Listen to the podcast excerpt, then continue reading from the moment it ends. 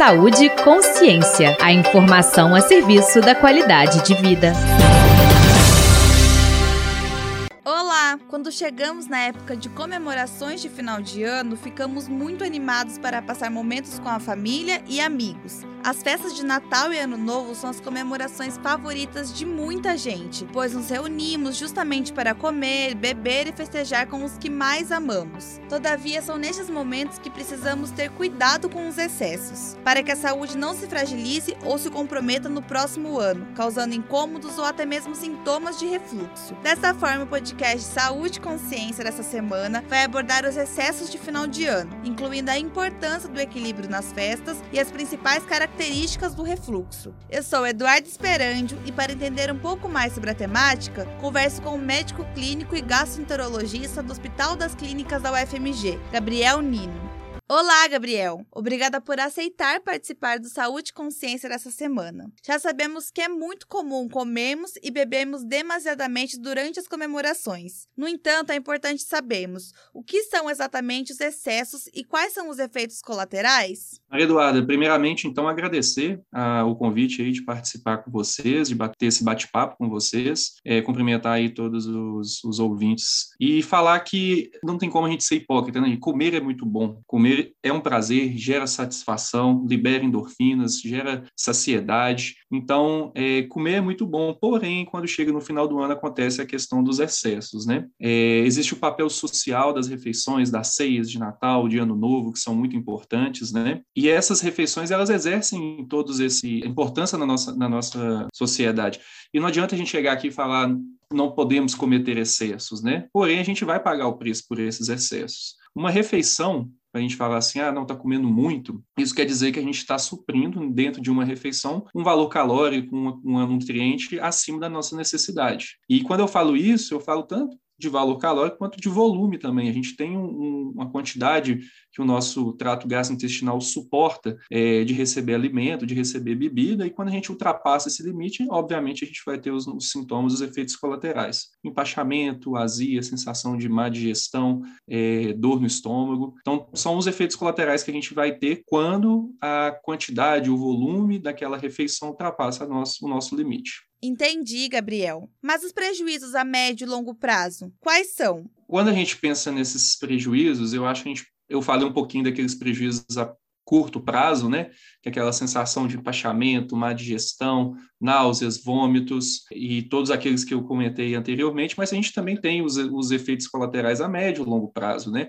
E, Maria Eduardo, o que me preocupa nesse final de ano, pensando nesse médio e longo prazo, são as descompensações das doenças crônicas, né? E aí vem a diabetes, a hipertensão, uma, dia uma dieta hipercalórica que está com uma quantidade de açúcar muito aumentada para um paciente que é diabético, né? Isso pode levar a prejuízos, aumentar o risco de doenças cardiovasculares, né? Como todos sabem. E acaba que no final do ano, né? Com as festas, as pessoas que têm essas doenças, né? E que tomam medicações, elas precisam tomar um pouco mais de cuidado cuidado, né? Porque corre o risco de ter a descompensação dessas doenças. Com certeza, as descompensações das doenças crônicas são realmente muito perigosas e podem trazer sérias consequências à saúde do paciente. E muitas pessoas tentam se recuperar desses períodos exageros com dietas de curto prazo, com promessas milagrosas e muitas vezes sem prescrição. Isso é saudável? É, Maria Eduarda, é, eu gosto muito de falar isso com os meus, com os meus pacientes, né? E aproveita aqui a oportunidade. Não existe milagroso, não existe dieta milagrosa, não existe solução milagrosa, né? É obviamente obviamente que um suco detox, vamos colocar assim, que é composto por um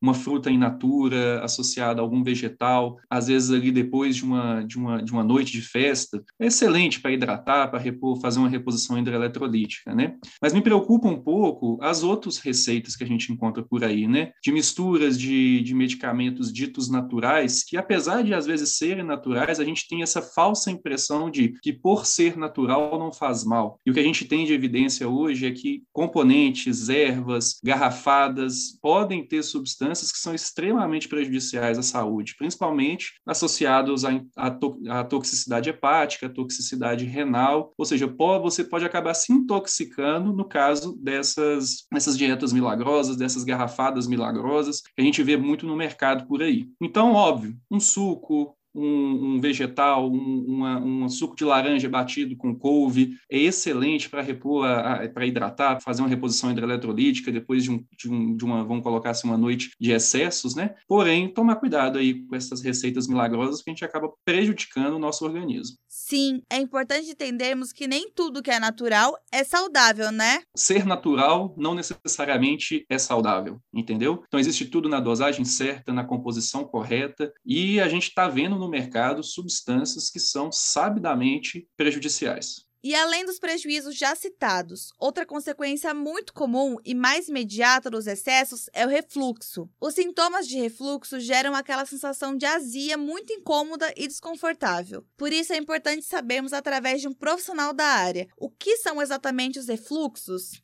Vamos diferenciar, então, duas coisas que eu acho interessante, que é o sintoma de refluxo, que é aquilo que a gente fala muito comumente como azia, queimação, que é aquela queimação que sobe, vamos colocar assim, aquela queimação de, atrás do peito, que sobe pela garganta, pode estar, geralmente está associado no pós-alimentação, mas pode acontecer em jejum também. Então, esse é o sintoma mais importante, mais comum do refluxo. E o refluxo vai ter vários outros sintomas que a gente chama de sintomas atípicos. Tem gente que sente dor no peito, é, tem gente que, que tem acessos de tosse. Então, o refluxo ele vai ter vários sintomas, mas esse é o principal. Isso a gente diferencia da doença do refluxo, que, por teoria, é o que? É o, uma exposição ácida anormal da mucosa do nosso esôfago, né, que não é preparada para receber o ácido, por conta de alguma incompetência ali do esfíncter que a gente tem para controle do, do, conteúdo gástrico, por, por algum motivo a gente está tendo uma exposição ácida por tempo prolongado. E aí a gente vai ter as consequências da doença do refluxo.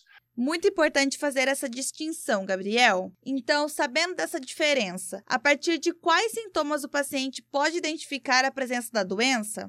O sintoma do refluxo, então, que a gente vamos falar primeiramente dele. Então, de vez em quando, a pessoa ter uma regurgitação, ter uma, um aumento dessa, dessa queimação que eu comentei, né, principalmente depois de comer muito, isso a gente vai ter na, na vida, muitas, se for perguntar assim, a cada 10 pessoas, 9,9 vão falar que com certeza já tiveram é, algum, em algum momento esse, esse sintoma. Quando a gente vê que isso está sendo mais frequente, que está prejudicando, a pessoa deixa de fazer uma refeição, está tendo sintomas às vezes diários, está atrapalhando as suas atividades de vida, aí sim, opa, a gente pode estar diante aí de um, uma doença do refluxo. E aí a gente vai fazer todos os exames diagnósticos e iniciar o tratamento quando for bem diagnosticado. E a partir de qual momento o paciente precisa procurar ajuda médica?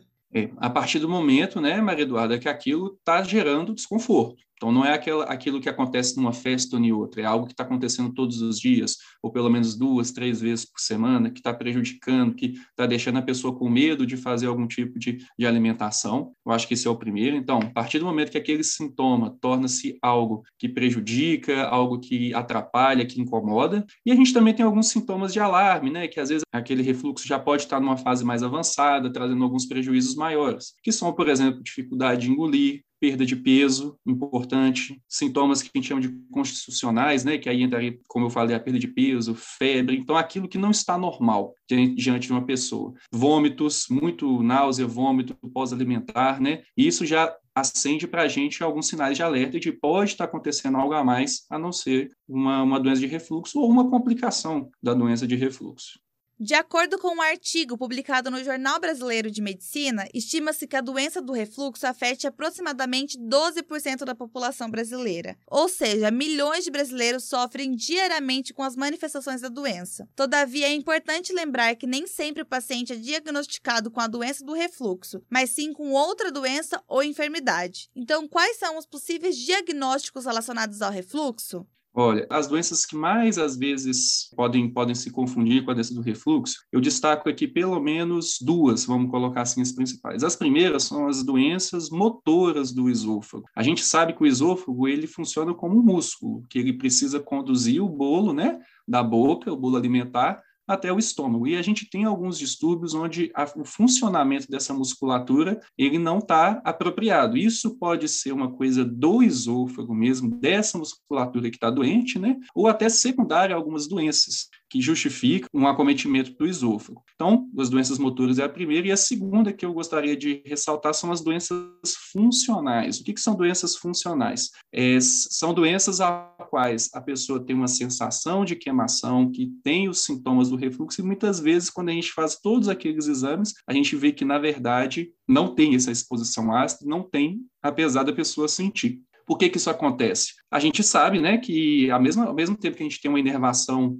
na nossa pele, se eu te der um beliscão, você vai sentir dor, né? A gente também tem uma inervação muito diferente nas vísceras. E algumas pessoas têm um limiar de dor, têm um limiar para resposta a algum tipo de exposição ácida diferente das outras. Então a gente entra dentro das doenças funcionais, neurológicas, né? Que não é coisa da cabeça de ninguém, não. Essas, elas acontecem, a pessoa sente todos esses sintomas, mas tem a ver muito com essa modulação neuronal. E aí a gente tem que a gente chama de pirose funcional ou esôfago hipersensível, que são diagnósticos diferenciais junto com as doenças motoras do esôfago que eu comentei e que podem confundir sim com a doença do refluxo. E os exames, quais são os mais comuns para identificar esses diagnósticos? Olha, Maria Eduarda, isso vai ser uma, é uma conduta bem, bem individual, sabe? O diagnóstico do, da doença do refluxo é um diagnóstico clínico, né? A gente consegue fechar os critérios através da, da parte clínica. Em alguns perfis de doentes, a gente pode até tratar sem fazer nenhum exame. Porém, em pessoas que têm uma idade mais avançada, ou então que apresentam alguns sintomas que, são, que não são tão comuns, ou então que já têm características que chamam a atenção de ter alguma complicação, sempre o primeiro exame é a endoscopia digestiva. Qual que é o objetivo dessa endoscopia? Para a gente ver o estado da mucosa, como que está aquele esôfago, como que está o estômago, se aquele se aquela presença de ácido já machucou, já feriu, já levou a algum quadro que a gente chama de esofagite, e a gente tem vários graus de esofagite, onde a gente vai ver, vamos ver se tem algum outro componente anatômico, morfológico que justifica os sintomas do refluxo, uma hérnia, alguma coisa assim, né? Então sempre é o primeiro exame que a gente solicita. E além deles, a gente também tem uma gama de outras outra propedêutica que aí vai depender de cada caso, né? A gente pode colocar uma sonda e, me, e medir o pH durante o dia, durante o é, e para a gente conseguir flagrar os episódios de refluxo. A gente pode também medir as pressões que existem dentro tanto do esôfago quanto do estômago, que aí eu falei para você os exames de pH-metria e impedanciometria, e a gente pode fazer até os dois juntos, que é a pH e impedanciometria, que são exames bem específicos, né? Que a gente vai pensar em alguns doentes que estão com algum sintoma muito diferente, que não está melhorando, às vezes, com o tratamento, tratamento clínico, né? Entendi, Gabriel. Como funcionam os tratamentos? Eles são clínicos ou cirúrgicos? É, o tratamento da doença do refluxo ele pode dividir em tratamento clínico e tratamento cirúrgico. Isso não quer dizer que um é melhor do que o outro. Na verdade, a gente todos os estudos que a gente fez de comparação não mostrou um ser melhor ou igual. O que, o que a gente tem de diferença são doentes diferentes, tratamentos diferentes. Da parte clínica, né, que é a qual eu trabalho mais, a, a nossa, o cerne do tratamento está muito na questão de da gente conseguir diminuir a exposição ácida do esôfago. E aí a principal medicação que a gente usa, que a gente chama de inibidores de bomba de próton, mais conhecido como os azols, né? Então, omeprazol, pantoprazol, dexlansoprazol, lansoprazol. Então, a gente tem uma gama de, de medicamentos que podem ser utilizados, geralmente por tempo limitado, às vezes um tempo um pouco mais prolongado, mas sempre tentando tirar. Então, é, é o tratamento de primeira linha, vamos colocar assim, no tratamento do, do refluxo. E a gente pode associar outras coisas a depender de, de cada um. Certo. Para terminarmos o episódio de hoje, quero que os nossos ouvintes consigam colocar em prática o que escutam no Saúde e Consciência. Então, qual a melhor forma dos pacientes comemorarem as festas de final de ano de maneira mais saudável? Olha só, Maria Eduarda, é, algumas dicas que eu acho que vale a pena a gente sempre passar. Primeiro, relação de hidratação, né? O que a gente vê, a maioria das vezes, do mal-estar associado após uma noite de excesso está muito associado à, à, falta de hidratação correta, né? Então, sempre hidratando. Muita água, muito suco, né? É a primeira dica que eu dou é, para que você consiga repor e não passe mal no outro dia. É, outra coisa, fracionamento de refeições, evitar aquele consumo de quantidade muito grande em refeição, ficando longos períodos em jejum, né? Igual eu falei anteriormente, nosso trato gastrointestinal, ele tem uma capacidade de retenção e ele tem uma velocidade de eliminação. Então, não adianta a gente enche, vamos falar no, na, na, no popular, encher o bucho luxo e depois ficar passando mal. Então, tentar fracionar as refeições. É, em dias muito quentes, muito calor, evitar aquelas comidas que são muito pesadas, com muita gordura, muita fritura e tendo, tomando cuidado. Acho que a gente é, é melhor a gente, às vezes, se abster um pouco de, de comer muito numa refeição para que você tenha o outro dia